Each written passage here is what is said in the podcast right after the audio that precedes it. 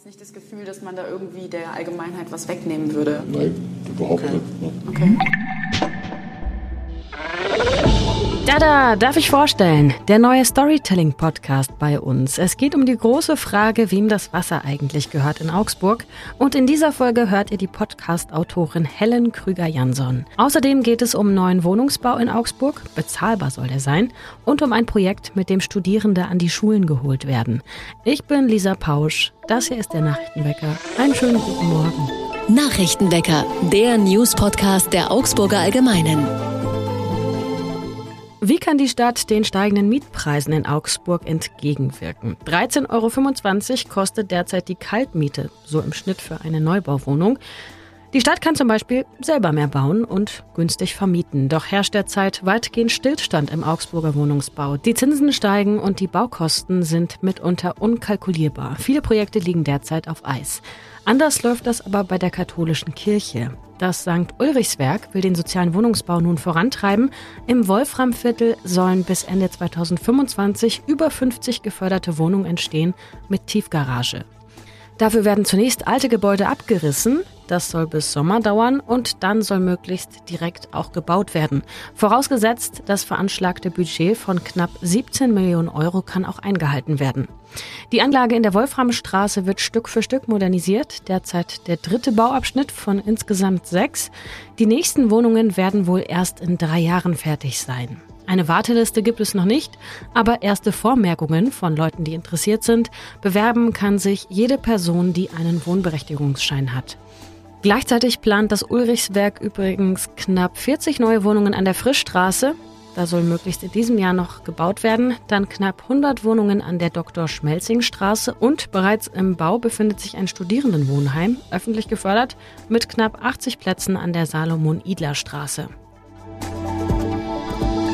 Und auch zum Thema Bauen. Im Toni-Park wächst Augsburgs größte Grünfassade. Das heißt Wände, auf denen im Sommer Blumen blühen. Und das auf über zehn Etagen an der Fassade des Parkhauses in dem Park. Die Pflanzen wachsen in speziell vorbereiteten Paneelen, die an der Fassade befestigt werden. Insgesamt sind das über 65.000.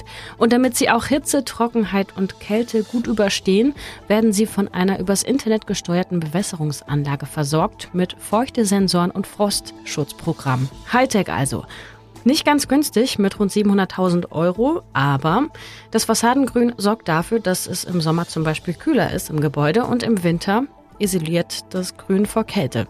Das kann bis zu drei Grad Unterschied ausmachen. Die Fassade produziert zudem laut Zertifikat fast 1200 Kilogramm Sauerstoff pro Jahr und nimmt rund 1600 Kilo CO2 auf.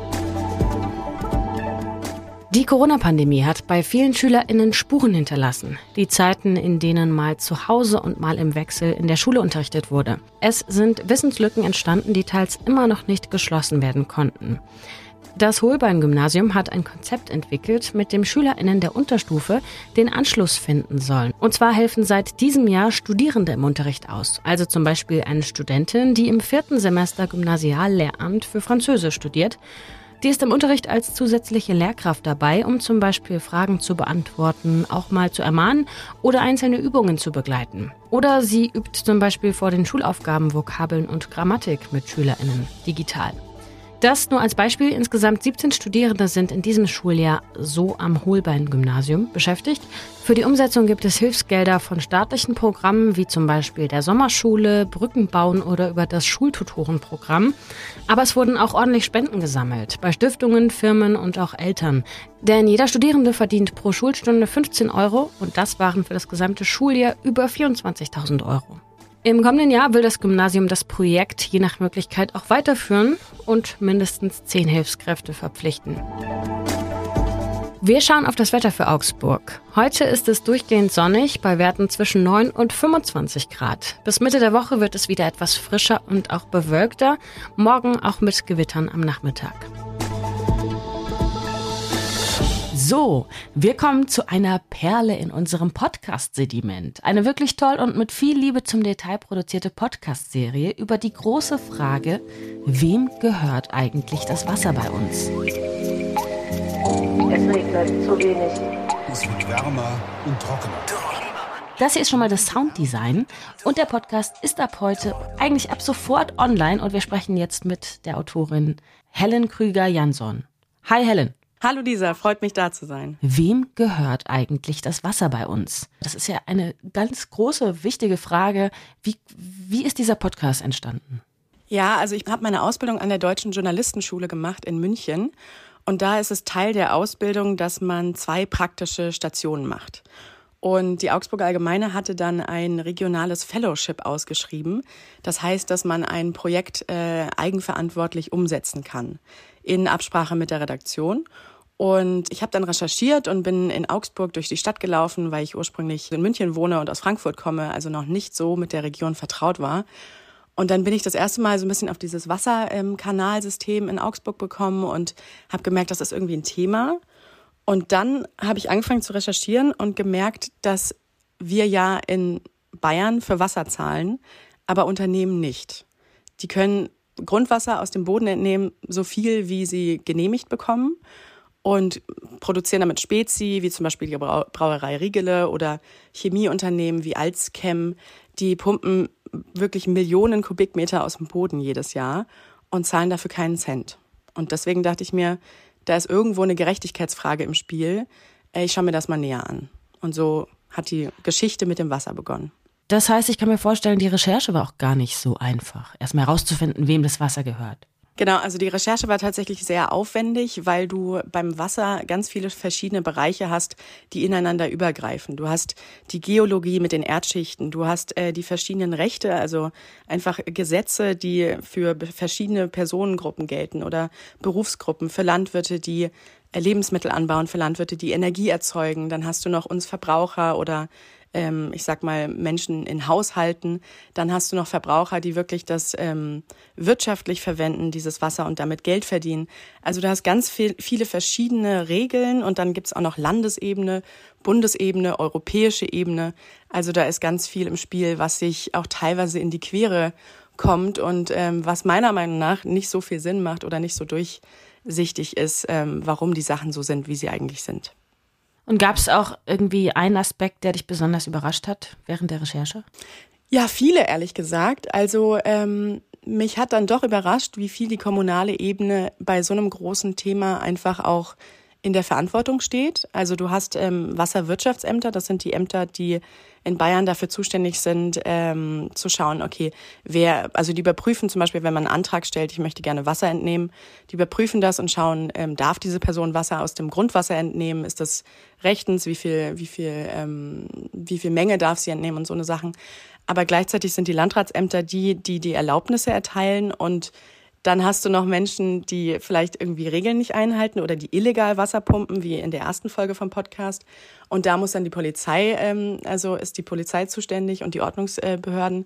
Also es ist ganz viel Verschiedenes, was sich da aufdröselt. Und auf der Landesebene haben dann eben auch Kommunen laut unserem Umweltminister in Bayern, Thorsten Glauber, einmal, ähm, ich sag mal, den Fuß in die Tür gestellt für ein neues äh, Gesetz oder für eine neue Regelung. Ähm, und das hat mich dann doch überrascht, dass die da ähm, ein bisschen mehr Einfluss haben, als ich es jetzt persönlich erwartet Ich habe auch immer wieder von dem Podcast gehört. Man munkelte schon so, hey, da kommt ein toller Podcast. Wie lange warst du jetzt in der Recherche? Wie lange hat es gedauert, alles insgesamt? Ich habe jetzt am Anfang von meiner Recherche, das war im Oktober, 2022, äh, da habe ich äh, meine Notizen, meine ersten nochmal durchgestöbert und habe gemerkt, wow, das war, das war ja wirklich, ähm, das war wirklich vor Monaten, das war wirklich vor langer Zeit. Also beim Thema Wasser und auch beim, bei dem, also föderalen System, was wir mit Wasser haben in Deutschland, ist es einfach eine sehr kleinteilige Sache. Also du lernst eine neue Sache dazu und merkst dann, oh, das verändert ja irgendwie alles. Dann gehst du der Sache nach und dann ist es tatsächlich ein bisschen wie so Flussarme, die sich in alle Richtungen ausbreiten und du musst jedem einzelnen Arm hinterhergehen, um dann wieder zum Hauptfluss zu kommen und wieder neu abzubiegen. Also es ist, ähm, ich glaube, im Großen und Ganzen waren es wahrscheinlich fünf oder sechs Monate, die ich während der Produktion immer wieder weiter recherchiert habe und neu angepasst habe, weil es einfach ein sehr intensives äh, und ausführliches Thema ist. Das klingt super spannend und du hast ja auch vier ganze Folgen gleich produziert. Die ersten sage ich jetzt nochmal dazu. Die erste ist für alle verfügbar und die weiteren drei für alle AbonnentInnen, also von ganz normalen Abo, aber auch vom Plus, vom Plus-Abo. Du hast für den Podcast ja auch dich in der Politik umgehört. Äh, mit wem hast du da denn gesprochen? Die zweite Folge, die ich produziert habe, da geht es äh, um die Wasserpolitik in Bayern und auch in unserer Umgebung. Und dafür habe ich den äh, Ministerpräsidenten Markus Söder gewonnen und auch unseren Umweltminister Thorsten Glauber und den ähm, Oppositionsführer von den Grünen Ludwig Hartmann und noch den Verantwortlichen für Klimafragen im Bayerischen Landtag ähm, Friedel heißt er. Aber du sagst uns natürlich noch nicht, was sie sagen. Oder kannst du schon ein bisschen was erzählen? In welche Richtung geht es? Warst du danach enttäuscht zum Beispiel? Ich war danach bei manchen, also ich sage jetzt nicht bei wem, aber bei einer Person war ich dann doch enttäuscht. Ja, also ich hatte, ich hatte das Gefühl, dass die Kommunikation an uns BürgerInnen einfach nicht so transparent ist, wie ich, wie ich es mir persönlich wünschen würde. Und dass da politische Aussagen getroffen werden, ähm, die dann hinter den Kulissen sich eigentlich ganz zusammen, ganz anders zusammenstellen und die auch teilweise gar nicht gestimmt haben. Vielen Dank, Helen. Danke dir, Lisa. Was sonst noch wichtig wird, die EU-Außenministerinnen treffen sich heute ab 9 Uhr in Brüssel, um unter anderem zu der Situation in der Ukraine zu beraten. Der ukrainische Außenminister Dimitro Kuleba soll per Video mit dabei sein. Es soll bei den Gesprächen wohl auch um das geplante neue Sanktionspaket gegen Russland gehen, sowie um neue Strafmaßnahmen gegen den Iran und die Lage am Horn von Afrika. Die extreme Dürre dort wurde durch den Klimawandel mit verursacht und auch verschärft. Eine Studie dazu hat vor kurzem ein Forschungsteam aus London veröffentlicht. Der Vulkan Etna auf der italienischen Insel Sizilien hat Asche ausgestoßen. Der Flughafen von Catania wurde deswegen erst einmal geschlossen. Schon vor wenigen Tagen hatte die italienische Zivilschutzbehörde vor Vulkanaktivitäten gewarnt. Der Etna gehört zum UNESCO-Weltkulturerbe. Kennt ihr schon unsere Reihe Augsburger Anekdoten? Da werden kleine und wahre Geschichten aus dem Alltag erzählt, aus dem Alltag hier in Augsburg. Den Link dazu findet ihr in den Show Notes und hier eine aktuelle. Ich lese sie einfach mal vor. Was ist das denn? Eine Schildkröte, die mitten durch Hochzoll läuft? Ja, genau. Sie heißt Liesel und geht nahezu täglich Gassi. Heute war sie wieder besonders wepsig, erzählt die Besitzerin, die an einem Mittwochmittag kurz nach der Schildkröte aus einer Einfahrt auf die Zugspitzstraße einbiegt. Deshalb werde es wohl eine längere Runde, damit sich Liesel auch auspowern könne. Bis hinüber zum Lech soll es gehen und dann wieder zurück. Eine Stunde etwa werde sie mit Liesel unterwegs sein, erzählt die ältere Dame. Währenddessen ist die Schildkröte schon um die nächste Hausecke gebogen. Sie kennt den Weg, bleibt Frauchen ruhig. Seit 35 Jahren lebe Liesel schon bei ihr und so lange gebe es auch schon die regelmäßigen gemeinsamen Ausflüge in den Stadtteil. Also, wenn euch in Hochzoll mal eine Schildkröte über den Weg läuft, dann wisst ihr zumindest schon mal, dass sie auf den Namen Liesel hört. Das war's von mir für den Wochenauftakt. Ich bin nicht Liesel, sondern Lisa Pausch und auch morgen hier wieder vor dem Mikro. Wir freuen uns über Feedback zum Nachrichtenwecker, aber auch zu dem neuen Podcast Wem gehört das Wasser? Alles gerne an nachrichtenwecker.augsburger-allgemeine.de.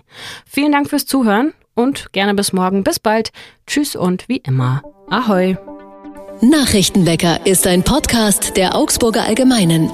Alles, was in Augsburg wichtig ist, findet ihr auch in den Show Notes und auf augsburger-allgemeine.de.